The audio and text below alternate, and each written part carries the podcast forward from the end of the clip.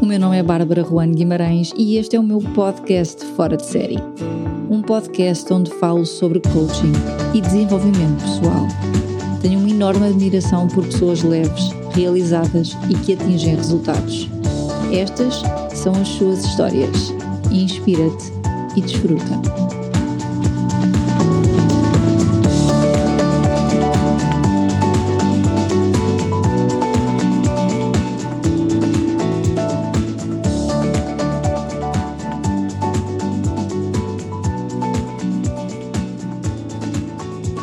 Este é um episódio especial. Chegamos ao episódio 50. São 50 conversas com pessoas inspiradoras, com histórias incríveis. Ao nosso bolo de aniversário dos 50 juntou-se o Gonçalo de Oliveira.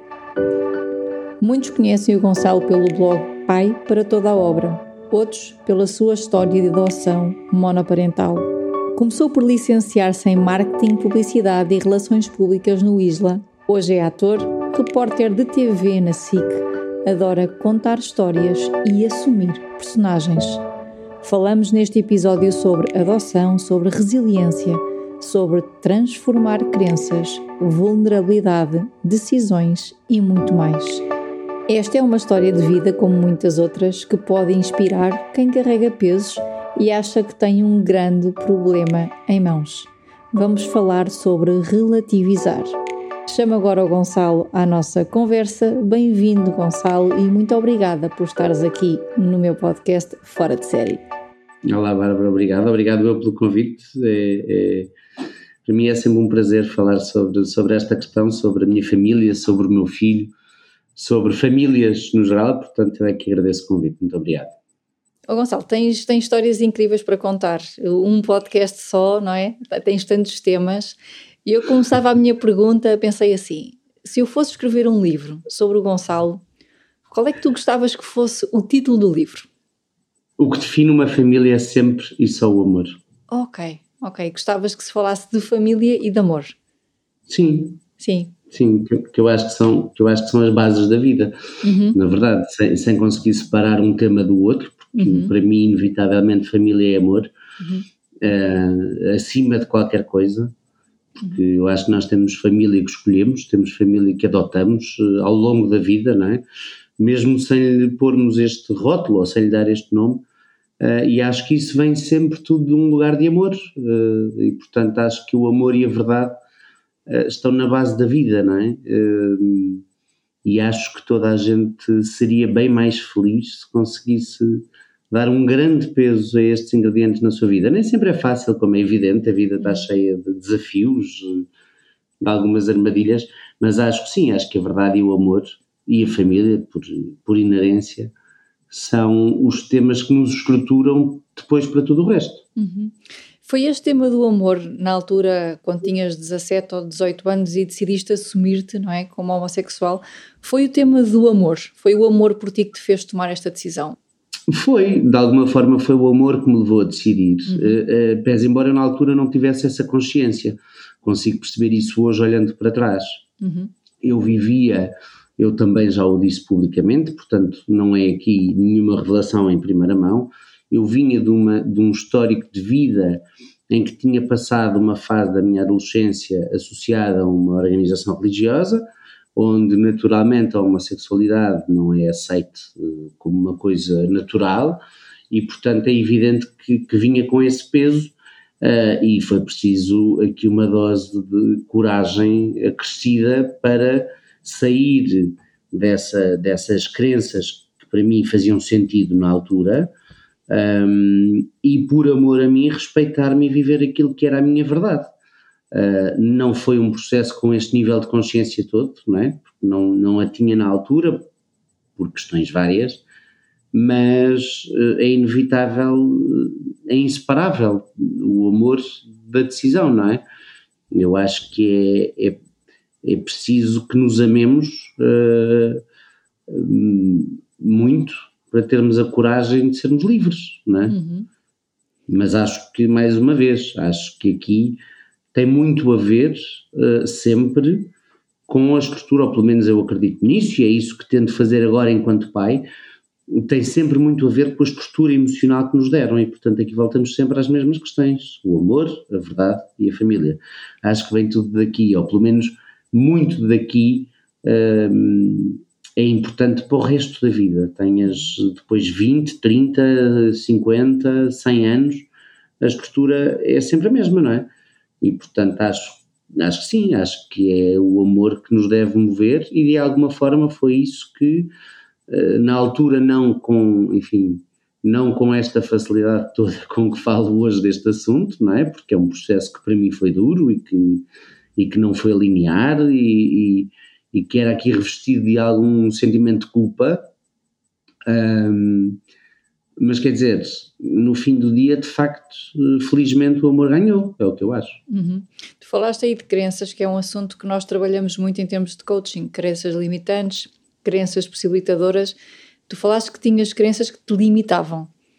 Sim, sim. Que crenças eram essas? Como é que tu as transformaste? Uh, eu, eu, eu transformei-as ao longo de muitos anos, uh, aliás, transformo-a todos os dias, não é? Uhum. Como eu costumo dizer, se nós tivéssemos aqui tudo feito, não estávamos nesta dimensão já. Sim. Portanto, é porque ainda é porque ainda temos que andar a fazer muita coisa. Uhum. Um, foi um processo muito longo, a, a, reformatação das minhas crenças foi um processo muito longo, que começou com uma, com uma queridíssima amiga enfim, andando um bocadinho para trás e respondendo à tua primeira pergunta, as crenças limitantes eram as crenças que normalmente estão associadas à, à, à espiritualidade e à fé, mas no formato de uma organização religiosa, que é sempre bastante mais limitante, porque tem regras, porque tem formas de vida, porque... e não estou a dizer isto com nenhum tipo de juízo de valor, pese embora obviamente tenha a minha opinião pessoal, uhum. estou só a constatar factos sobre como é que as coisas funcionam numa organização passo o pleonasmo, organizada e estruturada. E, portanto, eu trazia, bom, para já de toda uma sociedade, não é? Que te dizia que o normal era ser heterossexual, que o natural, desde ter idade, não é? Quando nós temos ali 4, 5 anos, toda a gente nos pergunta se já temos namorada se formos um rapaz ou se já temos namorado se formos uma rapariga. E começam aí a limitar as nossas opções, não é? E dou-te um exemplo muito concreto. Uh, uh, este fim de semana passei numa loja uh, para comprar umas roupas para, para o Duda, para o meu filho, e ele precisava de meias. Meias, repito. E eu perguntei ao senhor onde é que estavam uh, as meias para crianças. E ele respondeu-me, ele respondeu, meias de, meias de menino ou meias de menina? Eu respondi-lhe, a, a, roupa não tem género. Estamos a falar uh, de um homem completamente fora do padrão típico masculino, que usava joias, normalmente associadas a senhoras, com um ar extremamente feminino, a perguntar-me se as meias eram para rapaz ou para rapariga. E ninguém questiona isto, eh, não é? E desde muito ter idade que estas crenças nos vão limitando e nos vão espartilhando e nos vão interiormente dizendo que aquilo que sentimos é errado. Porque afinal está toda uma sociedade montada para que seja de determinada forma e para que tenhamos todos que nos enfiar num modelo que alguém definiu, quer dizer, eh, eh, e não é assim tão antigo como isso. Eu faço, entre várias outras coisas, eu sou ator, sou repórter, faço conteúdos de televisão e se calhar há uma coisa que há muita gente que não sabe. Os lenços do, dos namorados, muito típico do norte do país, eram cartas de amor que as mulheres escreviam aos homens para os pedirem namoro no século XVII. Portanto, no século XVII, quem pedia em namoro eram as mulheres. E isto vai mudando ao longo do tempo. Hum. E nós, uh, faz lembrar aquela fábula da, da, da, da borboleta e da sequoia, não é? A sequoia é uma árvore milenar, a borboleta tem uma duração de vida de uma semana e a borboleta acha que toda a vida se resume àquela semana que existiu e não viu a sequoia a crescer. Porque a sequoia é milenar. Uhum. E, portanto, isto eh, é sempre muito limitante para todas as pessoas que, de alguma forma, pensem ou sintam um bocadinho fora da caixa. Okay. E depois, obviamente, que a questão religiosa uh, acabou com o resto, não é? Uhum. Uh, limitou ainda mais essas minhas crenças. A libertação foi um processo muito longo, uh, em alguns aspectos ainda é, como é evidente, e eu comecei por, através de uma queridíssima amiga, se chama Paula Ponce, que é mestre de reiki e consteladora familiar. Na altura ela fazia uns cursos, o, o curso sobre o. a partir do método Luizei. Para quem não conhece o método Luizei, uhum. Luizei é, enfim, para mim, a origem da programação neurolinguística, porque no fundo é aquilo que Luizei faz há 50 anos e que depois se foi adaptando para um, enfim, para uma roupagem mais científica, mais técnica. Mais estruturada, uh, não é? Mais estruturada, mas que Luizei já fazia há muitos anos, de um ponto de vista espiritual, e isso foi uma ajuda muito grande, não é? As afirmações diárias, o caminho de, de reformatação, que tem muito a ver, uh, o cuidado com a linguagem, um, foi ajudando a, a, alguma libertação nesse sentido, e depois é a vida, não é? E depois há o caminho da vida também te vai fazendo uh, repriorizar as tuas uh, os, aquilo que sentes, aquilo que pensas um, e de alguma forma uh, vai-se fazendo esse caminho. É bom relativizar os nossos problemas. Eu ouvi uma vez Robin Sharma dizer que quando queria tomar grandes decisões ia ao cemitério porque o facto de olhar para a morte fazia-o relativizar o, os problemas. E tu estavas-me a dizer isso que quando decidiste assumir, eu ouvi-te numa entrevista dizer, eu quando decidi assumir, libertei-me de um peso. Gigante. E a minha, gigante, não é? E a minha questão é aqui, o que é que tu dirias a alguém que carrega alguns pesos, relativizando, e acha muito difícil avançar? O que é que tu dirias? Olha, eu vou, vou, começar por te dar um exemplo concreto sobre a relativização das coisas e dos problemas. Uhum. No dia em que o telefone tocou e me disseram que eu ia ser pai do Duda, na minha cabeça eu tive, eu estava com um problema nesse dia. E fiz aspas, uh, obviamente só nos estão a ouvir, fiz aspas com o dedo quando disse problema, porque até o telefone tocar, aquele era o problema do meu dia e era uma coisa que me estava a incomodar muito e que era muito séria. O telefone toca e dizem vai ser pai desta criança. E eu vi à minha frente aquele quadro do Festival da Canção que sempre que há uma nova votação todos os lugares mudam. sei, se reorganiza. Sim, sim. Foi sim. exatamente isto que eu vi. Ok. As prioridades repente, a reorganizarem-se. Reorganizaram-se em segundos. Sim. E de repente o maior problema do meu dia passou a não ter importância rigorosamente nenhuma. Sim.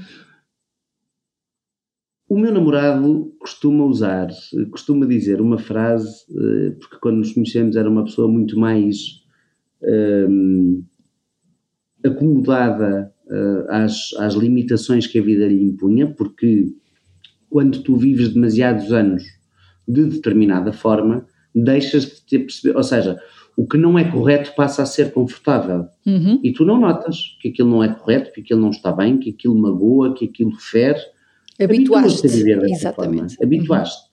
Uhum. E aqui vêm, muitas vezes, em relação à questão da orientação sexual, não, mas eu também não preciso de andar com bandeiras, eu também não preciso de andar a dizer a ninguém, eu também, a minha mãe no fundo sabe. Então, o, o, em relação a essa questão, a primeira coisa que eu tenho a dizer é que sim, é muito uhum. difícil avançar. Uh, não, não, e, portanto, temos, temos obviamente que ter empatia pela, pela dor do outro e perceber, até de acordo com as suas, eh, as suas próprias crenças, o seu ambiente sociofamiliar, enfim, há uma série de determinantes que fazem com que a coisa possa ser efetivamente muito difícil, não é? Uh, continuamos a ter taxas de suicídio altíssimas no mundo, particularmente em alguns países, em Portugal felizmente não, quer dizer, não de forma assustadora, mas quer dizer, estamos a falar de questões em que o peso e a probabilidade de, de, de, um, de um, suicídio, por exemplo, no caso das pessoas trans, que não, não são necessariamente pessoas gays ou lésbicas, mas no caso das pessoas trans, chega a ser sete vezes superior o risco de suicídio. Portanto, estamos aqui a falar de coisas muito pesadas. Claro que é difícil. O que eu posso dizer é que vale a pena. Vale a pena de forma. Uh, uh, dependendo dos riscos que cada um corre, porque há gente a correr riscos dentro de casa. Há gente que corre risco de vida dentro de casa por assumir uma coisa destas. E risco não é necessariamente de vida, mas é risco de exclusão, é risco de fome, é risco de maltrato, um, e portanto é preciso ponderar uh, uh, tudo isso que está à sua volta, mas há ajuda para essas pessoas. Há associações, há linhas de apoio, há estrutura para poder ajudar essas pessoas. E nada nos liberta mais do que a verdade e o amor. É absolutamente libertador, sabendo que é evidente que não é um passo que se dá e isto resolve tudo, porque nada na essência humana funciona uhum. desta forma. Agora, é um passo que se dá, que vai ter bastantes tormentas, mas que um dia vão passar. E a paz interior que isso, nos acaba, que isso acaba por nos trazer é infinda. E outra coisa que eu acho que é muito importante referir é aos incómodos que as pessoas se habituaram como naturais. E dou-te um exemplo. Quando eu conheci o meu namorado, a primeira pergunta que lhe fiz foi em que é que a tua orientação sexual limita a tua vida? E a resposta foi em nada. E eu perguntei-lhe, ok, então, se um dia formos namorados, eu vou-te buscar à porta do teu trabalho e quando entras no carro, obviamente, cumprimentas-me com um beijo. Bom, quer dizer, no caso da questão profissional, ok, mas o que é que um ato de amor, em que é que um ato de amor, eh, de afeto, te diminui enquanto profissional? Portanto, nós somos, eh, eh, todos nós temos algum nível de preconceito internalizado, de homofobia, de machismo. Porquê? Porque naturalizamos as limitações que isso nos traz. Uhum. E viver sem essas limitações, e hoje, quase três anos depois de estarmos juntos, nós vamos casar muito brevemente, daqui a pouco Parabéns. mais de um mês, e que alegria, obrigado, que, que teremos a minha sogra, o meu sogro, as tias e os tios do meu namorado, uh, a minha mãe, os meus irmãos, o irmão dele, e nada uh, paga isto. Isto é um caminho, isto é um processo. Nem sempre é fácil, especialmente quando não temos independência financeira, independência emocional, uh, mas é libertador. E, portanto, pelo menos da minha parte, através das redes sociais, Gonçalo de Oliveira, pai para toda a obra, quem achar que eu de alguma forma possa ajudar nesse processo, eu estou cá. Eu ontem acabei um livro, ontem, não, no domingo até fui para a Gulbenkian ler e acabei um livro, que é a Neurociência por trás da decisão. E hoje, com o meu filho mais novo, também hum. me aconteceu um episódio que me fez pensar na decisão. E tenho uma pergunta para ti sobre isto, que é, ele é um, um miúdo que quando tem, quando alguma coisa lhe acontece, ou há uma ideia, ele quer decidir logo.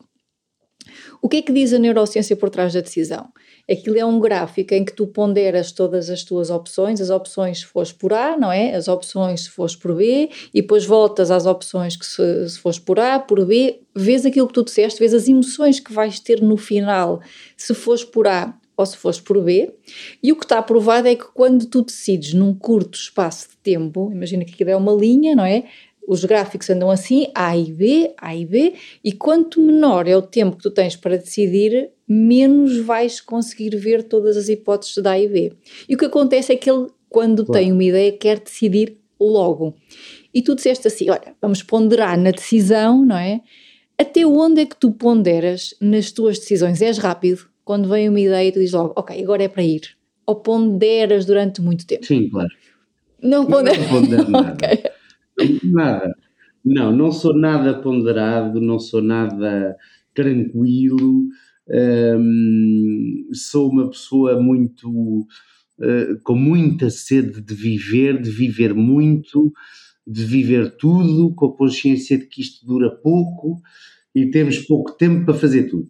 Agora, isto é na minha vida e nas minhas decisões, o que não implica, e estou muito melhor, e obviamente que há questões que, que que, que eu já pondero e que eu uso muito, eu uso muito uma frase em que acredito muito que é tudo se faz, tudo se resolve. Seja uh, de, em de repente, por exemplo, como nos deparámos, epá, há aqui 20 pessoas que tinham sido excluídas da lista de convidados, mas que não vai ser possível porque queremos mesmo tê-las, sendo que isto comporta um custo acrescido, epá, mas tudo se faz eh, seja eh, noutra coisa qualquer. Eh, eu sou muito de ir pela emoção e vou-te dizer, eu não, mesmo na minha assunção enquanto homossexual, eu ponderei muito pouco. Eu não aguentei mais. Eu cheguei a uma altura de sufoco tão grande que não aguentei mais a pressão e, portanto, tive que me libertar daquilo que me estava a sufocar. Mas eu venho de um lugar de privilégio. Eu vivo na capital do país, numa cidade tendencialmente mais cosmopolita e mais aberta. Um, já lidava na altura, embora não trabalhasse nesta área, com várias pessoas ligadas às artes, à televisão, e portanto tudo isto nos com, acaba por conferir alguma abertura, que depois nem sempre é assim, mas uh, aparentemente há aqui uma estrutura, e vem, lá está, de uma família uh, uh, que nos deu sempre, a mim e aos meus irmãos, muita liberdade para escolhermos. O meu pai sempre nos ensinou que as escolhas podiam sempre ser nossas, enquanto nós provássemos responsabilidade para as tomar. Isso ajudou. E, portanto, o binómio da liberdade versus responsabilidade ajudou. Uhum. Okay. E aquilo era uh, muito óbvio, e, e, quer dizer, eu hoje olho para trás e acho que os meus pais foram os heróis.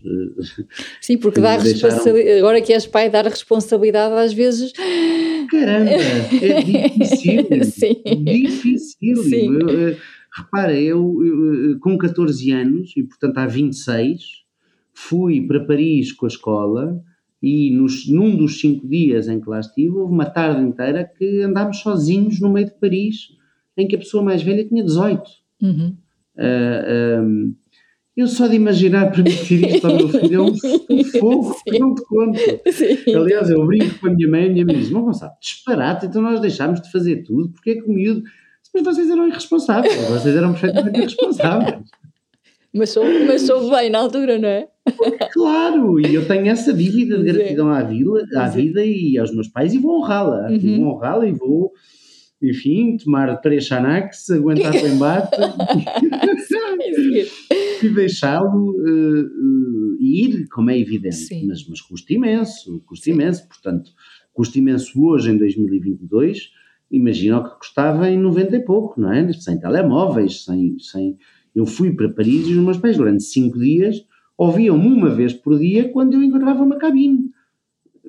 A diferença, Portanto, não é? A diferença, e eu não sou nada defensor, ai, mas hoje os perigos são maiores, não sou nada, são outros, não é? Como os nossos pais já nos diziam, já diziam isso, e os avós também, os perigos são sempre diferentes, não é? De acordo com a fase em que estamos. Não são mais nem menos, não é? Isto não está tudo muito mal agora e estava tudo ótimo há 40 anos. É diferente, é diferente. Um, mas isto, isto para te dizer que venho de facto de uma família com uma estrutura muito grande em termos emocionais e que uh, me deu arcabouço para o embate, uhum. não é? Nem toda a gente tem isto. Okay. Uh, e é por isso que há coisas que podem ser ditas em, pequeno, em petit comité e que não podem ser ditas na televisão. Não se pode brincar com as características dos outros na televisão, porque isso uh, valida a invisibilidade do outro, porque isso valida uh, que a vida do outro é uma piada. E, portanto, a empatia é fundamental para nós nos conseguirmos pôr no lugar do outro e perceber que aquilo que foi para mim uma tomada de decisão relativamente, não direi fácil, porque não, não teve nada de fácil, mas quer dizer, eu não tinha, eu não corria riscos, há quem corra. E, portanto, essas pessoas terão que. Não é ponderar de outra forma, eu acho que essas pessoas têm que fazer este caminho, uhum. têm que fazer o seu caminho, mas se calhar como, criando uma estrutura diferente daquela que, que têm. Enfim, ao fim destes anos todos, enquanto ativista, já ouvi histórias de. Uh, uh, que não passam pela cabeça às pessoas, de mães e de pais, a dizer: Ok, tudo bem, então, mas uh, arranjas uma namorada, casas, tens filhos e depois fazes o que quiseres e ninguém tem nada a ver com isso. E nem ela precisa de saber. Ou pessoas que, uh, se fores por esse caminho, sais de casa, gente com muito dinheiro, e ele saiu, uh, com 20 anos tinha um Mercedes à porta e não sei quantos cartões de crédito e ficou sem nada, porque se és gay então não tens direito a nada. Há, há histórias verdadeiramente dramáticas e as pessoas têm que ter um apoio diferente, como é evidente. O que é que tu hoje já não toleras mesmo, Gonçalo? Tipo, nem pondero? Uh, olha, nem pondero uh, uh, ter nenhum tipo de limitação nas expressões de afeto que tenho com o meu namorado, onde quer que esteja. não pondero que o meu filho seja de alguma forma atacado por ter dois pais. Não pondero, não tolero nenhum tipo de comentário racista, homofóbico, sexista, misógino à minha frente. Não tolero. e não tolero porque acho que já não estamos aí e não podemos estar aí. Eh, não podemos eh, continuar a fingir que, que, que, tudo isso é natural, que as limitações das vidas das pessoas são naturais só por serem quem são. Não tolero, não tolero que. Uh, olha, não tolero, por exemplo, como ainda se vê, que pessoas.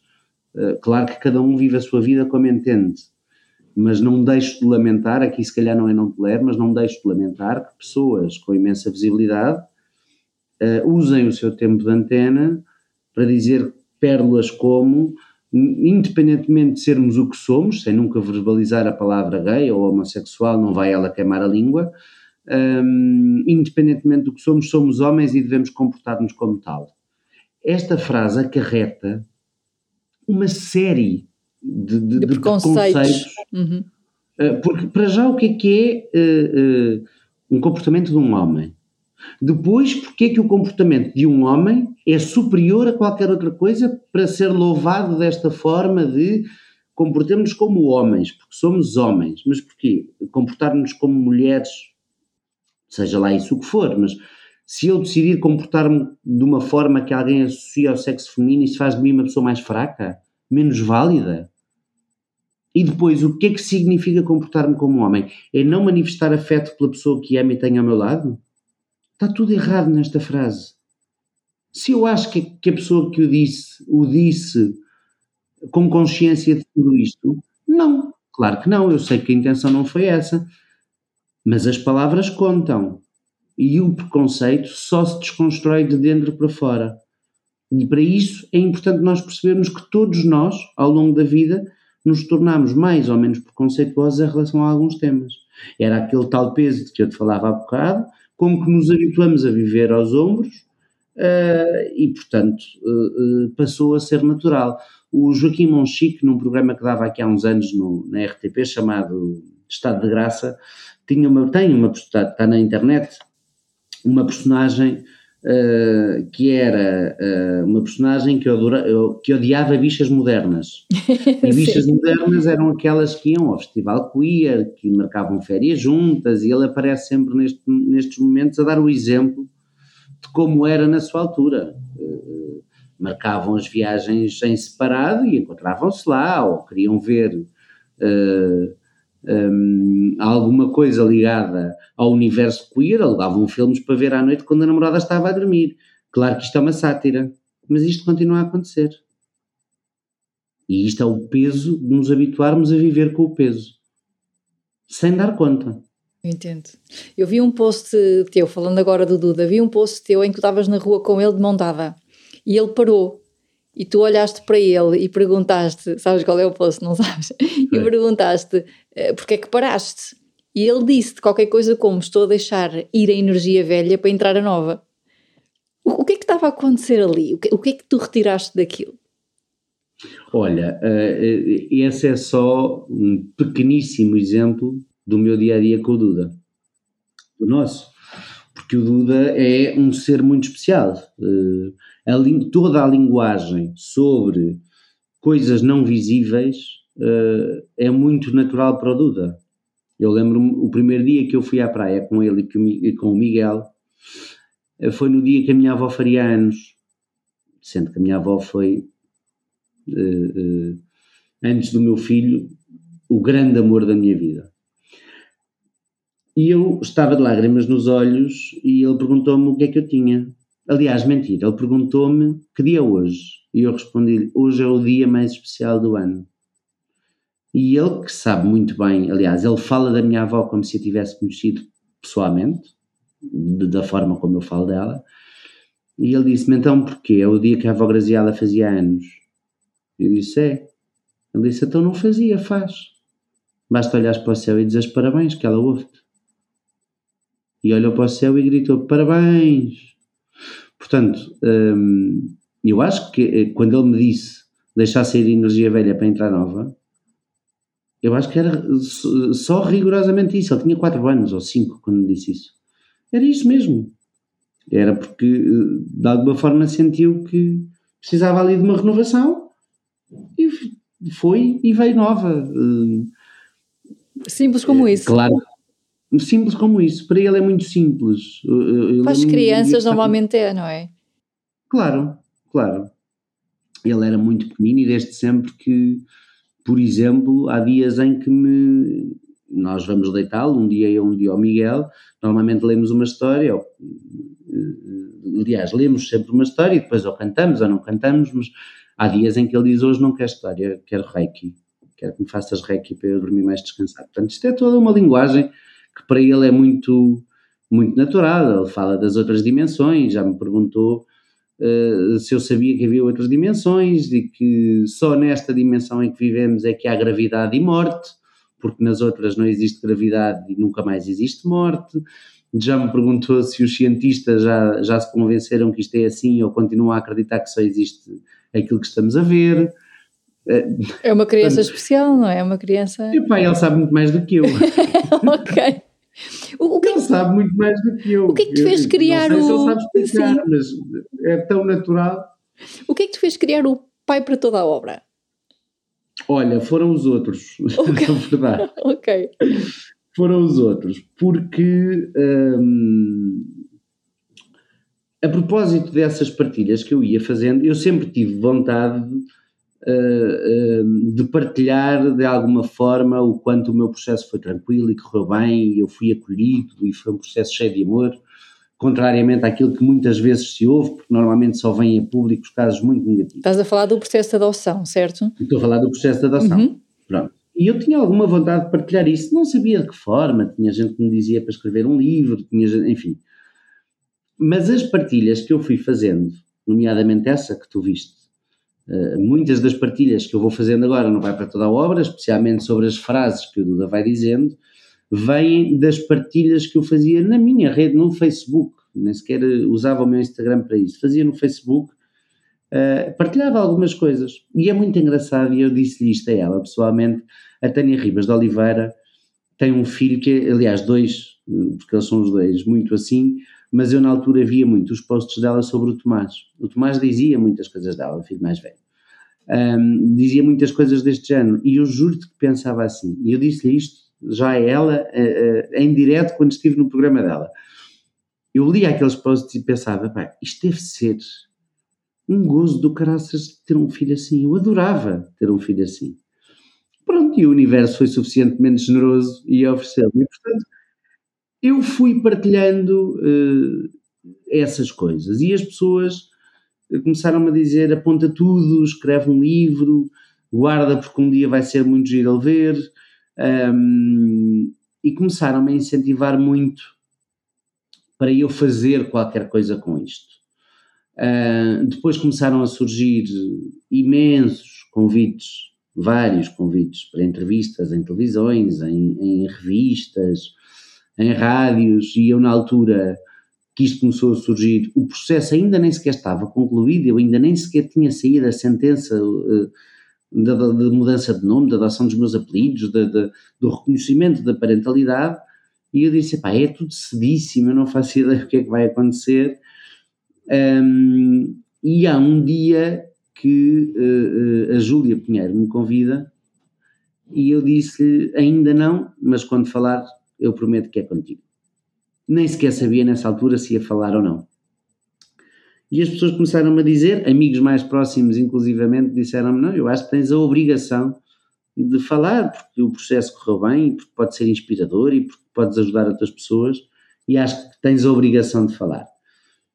Pronto, e a coisa foi-se desenrolando, uh, e eu acabei por... Uh, porque eu já na altura, nas minhas redes sociais, recebia muitas mensagens de pessoas a falar-me do processo.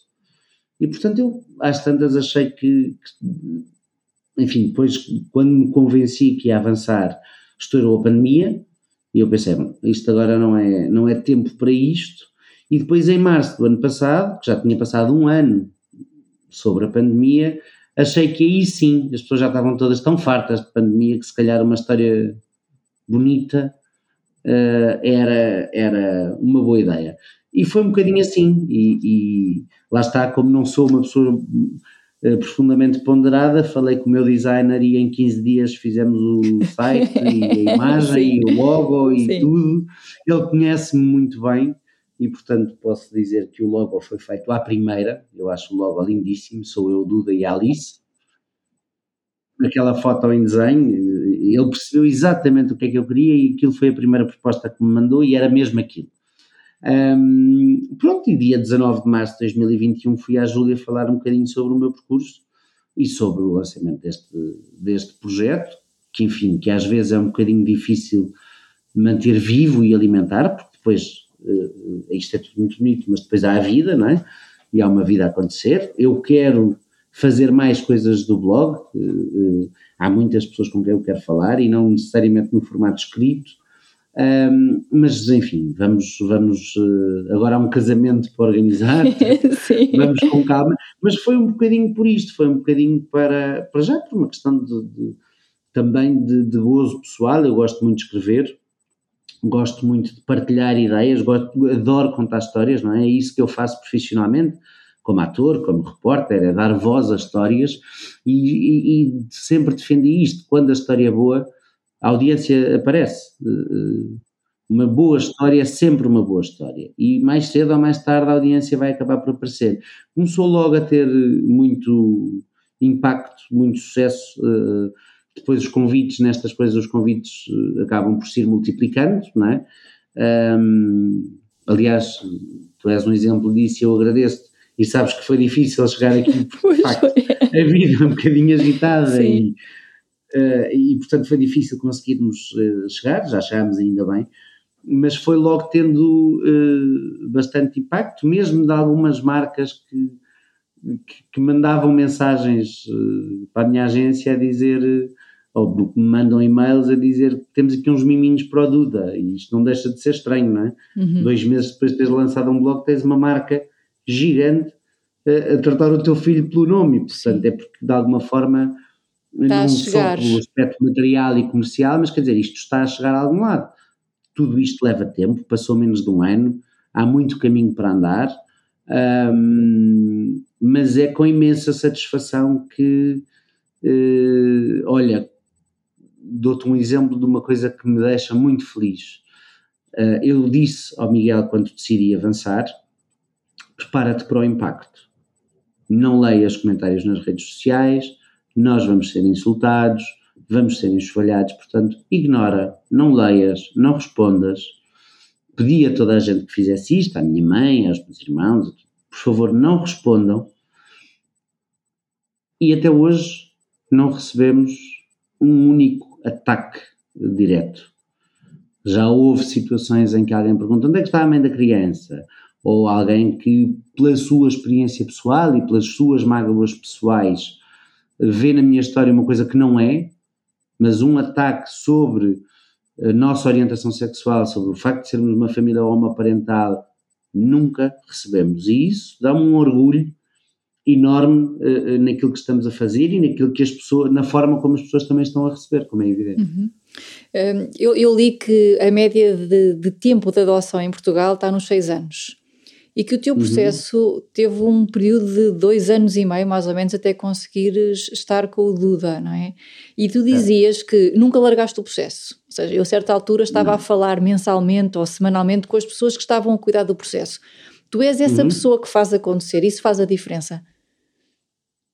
Olha, eu gostava. Hum, eu sou, eu acho que sou, mas eh, às vezes esqueço-me. De? Uh, esqueço-me que sou e esqueço-me de me focar e esqueço-me de alimentar, porque eu acho que se tu te focares e se alimentares aquilo em que acreditas, as coisas crescem, não é? Uhum. Como o amor, como as plantas, como tudo aquilo em que, que é alimentado cresce. Pronto, mas para além disso existe a vida e depois a vida às vezes desfoca-te e descentra-te. Uh, mas sim, eu acho que sou essa pessoa que Uh, e o Miguel diz-me isso muitas vezes, quando eu estou mais desmotivado. Eu trabalho numa área, como todos sabemos, muitíssimo complicada em Portugal: teatro, televisão, cinema, e isto é tudo muito difícil, não é? Uh, e, e, há períodos em que a desmotivação aparece. Uhum. E o Miguel dá-me sempre esse exemplo: pensa no processo do Duda, pensa que tu uh, quiseste e fizeste. E é verdade, eu não tive a menor dúvida de que aquilo ia acontecer e que ia acontecer em pouco tempo. Uh, por acaso foi um comentário, um comentário que não, tinha, não era nada homofóbico, mas chega a ter graça, que eu também já desmenti. Havia uma senhora que, depois, quando fui à Casa Feliz, com o João Baião e com a Diana, o João fez-me essa pergunta e, e desmentimos isso, porque havia uma senhora que dizia que sabia perfeitamente a minha história, conhecia perfeitamente o meu processo e que, obviamente, que o facto de ser amigo da Júlia Pinheiro tinha ajudado imenso. e eu expliquei-lhe, que, quer dizer, depois em direto, que. Uh, uh, a Júlia Pinheiro não trabalha na Santa Casa. sim, sim. E portanto é muito claro, e eu já repeti isto vezes sem conta, é muito claro para quem quiser estudar minimamente o processo, o que é que faz com que um processo demore ou não. Uh, e isso está muito na mão das pessoas, das pessoas que se candidatam a um, a um processo de adoção. Uhum. Um, está nas mãos das pessoas no sentido em que as, as nossas pretensões em relação àquilo com que estamos disponíveis para lidar na criança, podem fazer essa diferença. Agora, é evidente que se a tua pretensão é não uh, adotar uma criança, estás aí? É adotar uma criança com mais de um ano, nós devemos respeitar essa nossa pretensão. Mas também devemos ter consciência de que isso é um processo que vai demorar mais tempo isto é estatístico, uhum. apenas 3% dos candidatos, 3 ou 5%, não quero, não quero incorrer em nenhuma inverdade, mas é uma porcentagem deste género, estão disponíveis para aceitar uma criança com mais de 6 anos. Portanto, é evidente que se surgir uh, uma criança com 6 anos e meio, uh, com algum tipo de questão de saúde relativamente ligeira, como asma, diabetes, é provável que a candidatura mais antiga que melhor responda a esta criança seja do ano passado. Ok. Sim, o que estás a dizer é e, que portanto, quanto mais filtras, também menos probabilidades tens de conseguir é isto? Claro. Ok. Claro. Okay. Claro. E depois o processo arrasta-se, e depois o processo uh, deixa de estar dentro de nós, uh, e depois uh, há gente que acaba por desistir, há gente que acaba por não desistir mas depois aquilo se calhar não corre muito bem porque a pessoa também já não estava bem para ali virada e já esteve, mas já não está, não é? Mas não teve coragem de assumir isto para si e portanto há aqui uma série de, de, de, questões. Agora, eu não estou com isto a dizer que as pessoas devem aceitar, aceitar tudo e mais um par de botas para que o processo seja rápido. Eu acho que as pessoas, antes de mais, devem respeitar-se. Agora, têm é que ter consciência do que isso significa. Uhum. Porque, felizmente, em Portugal, um, existem em espera cerca de 2 mil candidaturas e são integradas em famílias. No meu ano, foi 2018, uh, ah, no meu ano foi uma coisa um, até bastante elevada em termos de número de crianças e eu penso que são 200 e pouco. Uhum. Portanto, estamos a falar de 10% das crianças para dar resposta à quantidade de candidaturas. E isto é uma boa notícia, não é? Uhum. Quer dizer que há mais. Eh, enfim, depois há outras questões eh, relativamente à forma como se gerem os processos para chegar ou não a uma situação de adaptabilidade, uhum. que eu aí terei uma opinião um bocadinho diferente, mas isso uh, são outros 500. Agora, relativamente ao tempo, é isto. É o tempo que demora um, a responder porque procuram-se famílias para as crianças e não crianças para as famílias, não é? Sim. Portanto, sempre que há uma criança que tem uma sentença de adaptabilidade, vai-se procurar a família que, me, que melhor responde às suas características por ordem de antiguidade de candidatura. Uhum. Pode ser uma candidatura do mês passado. Certo. Se há uma pessoa que aceita determinadas características, como por exemplo uma trissomia 21, e no estudo de candidatura foi perfeitamente avaliado que aquela candidatura tem capacidade para dar resposta, se não houver mais nenhuma nos seis anos de espera, aquela, aquela família Avança. vai claramente ter uma resposta relativamente rápida. Uhum. Okay. Não é? Uhum. Já aconteceu na Santa Casa. Uhum. Eles fizeram o estudo de candidatura, ao fim de seis meses estavam aptos e na semana a seguir ligaram-lhes. Uhum. Já, já alguma vez tiveste vontade de desistir? Estavas a falar há bocado das pessoas às vezes desistem. Nesses processos todos que já tiveste, e alguns foram duros e amorosos, és aquela pessoa que às vezes tem vontade de desistir? Sou, às vezes tenho. Às vezes tens. E como é que lidas com às isso? Vezes. Choro muito. Uh, choro muito. Uh, uh, mas sabes que das últimas vezes, das últimas vezes que pensei em desistir, e não foi assim há tanto tempo como isso, tive sempre. Bom, para já tenho sempre o Miguel, que, que, enfim, que me dá uma força, que me diz sempre: é o que tu quiseste, estou aqui ao lado, mas acho e o Miguel foi o grande responsável de eu ter feito o último espetáculo que fiz.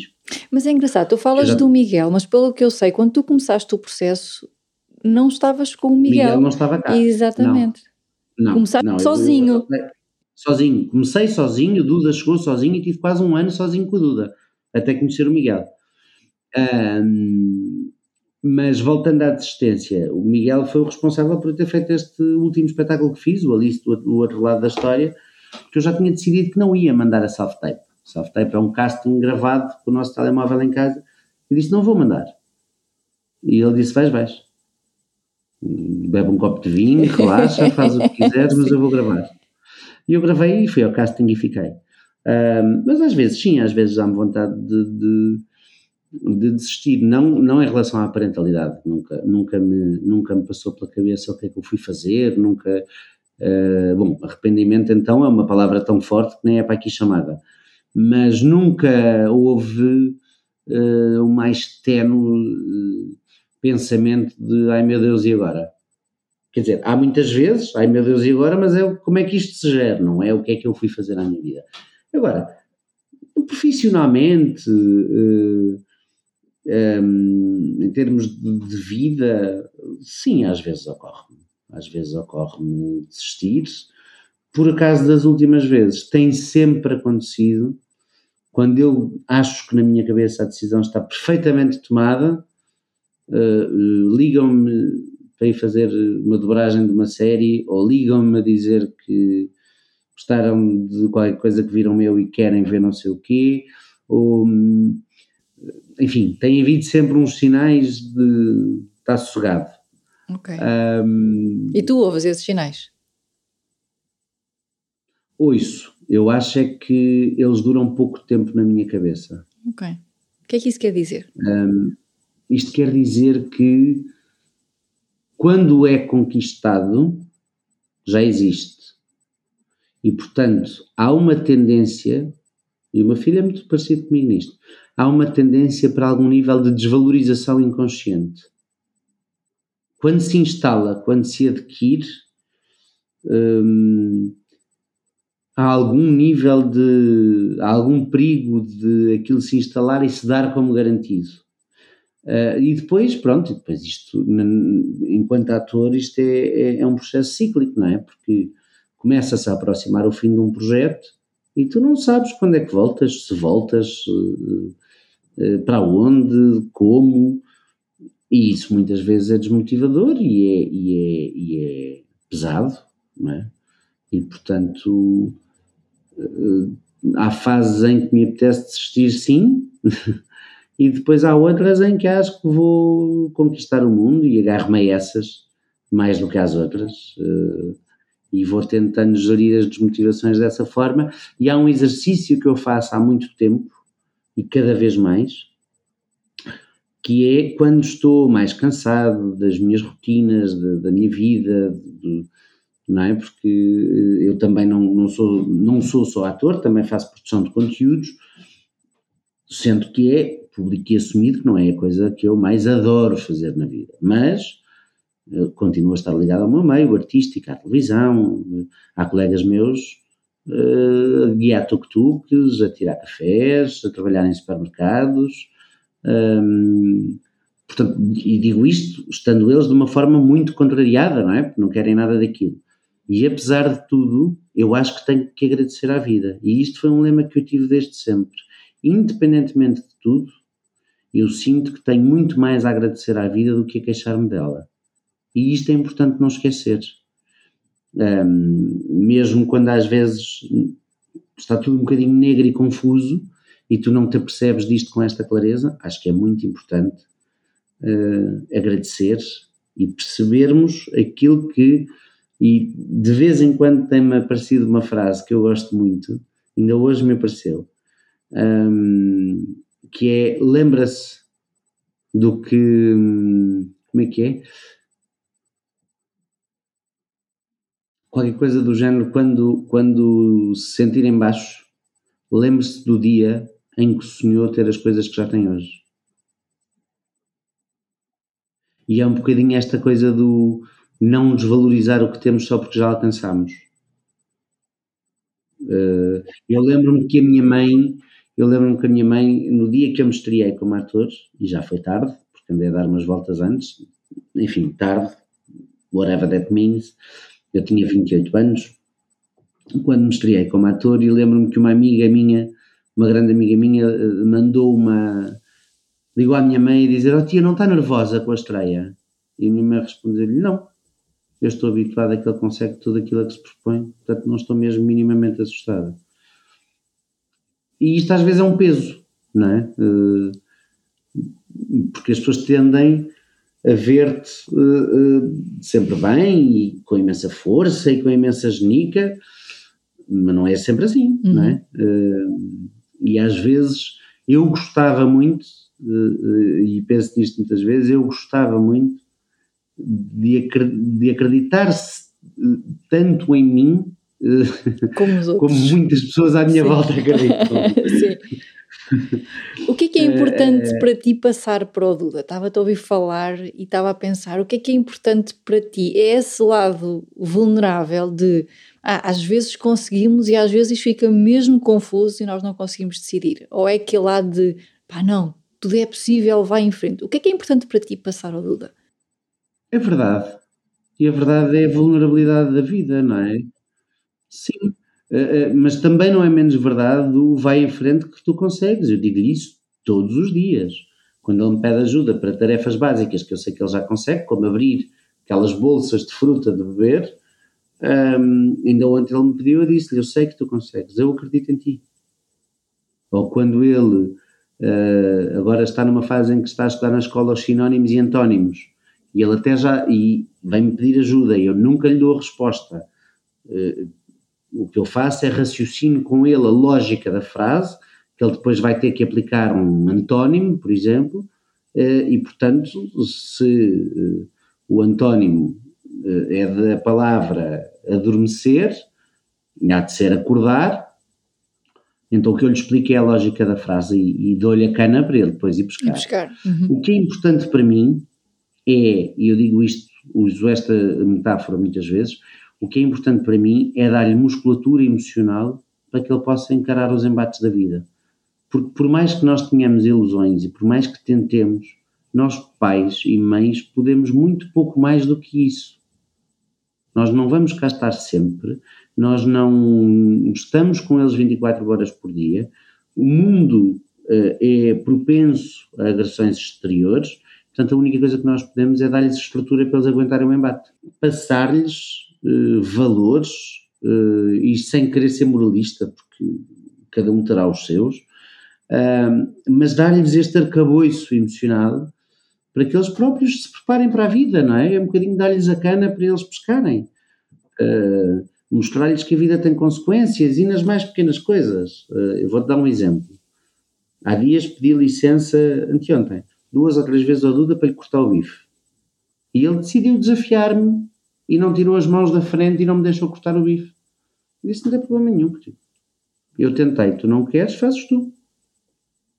E ele demorou muito mais a comer, mas cortou os dois bifes que tinha à frente. Sim, foi, foi uma bifanas, ainda por cima Testou, testou dele. exatamente, experimentou. A consequência também seria dele, não é? Assim como é a escolha, obviamente. também é a consequência, não é? Claro. Obviamente, obviamente. Eu vou continuar aqui. Eu não saio da mesa enquanto tu não acabares de jantar. Mas vais fazer isso completamente sozinho, porque tu escolheste fazer completamente sozinho. Ok. E portanto, aquilo que eu quero passar ao Duda é esta verdade, esta vulnerabilidade. Eu não eu não. Se eu me emocionar, por exemplo, com um filme, eu choro à frente dele, não tenho problema absolutamente nenhum. Nenhum. E ele pergunta-me: estás a chorar? Estou. Às vezes até me pergunta quando eu não estou, sei lá, porque eu bocejei ou qualquer coisa. E, Estás a chorar outra vez. Estás a chorar? Não, porque agora não estou, mas tens lágrimas, está bem, mas nem sempre as lágrimas, o choro é emocional, as lágrimas é que são físicas, sim, não é? Sim. Um, portanto, acho que é isso, acho que é, é, acho que é esse binómio interessante entre um, não permitir que essa vulnerabilidade nos tolde completamente a capacidade de lutar, mas uh, quando estiveres cansado, descansa, porque não tem mal nenhum. Ok. E para, e respira, e reflete, para depois poderes tomar decisões mais conscientes e acertadas. Eu tinha aqui uma pergunta para ti, que acho que agora já respondeste a uma delas, mas pergunto na mesma. Quais foram as duas maiores aprendizagens que a vida já te deu?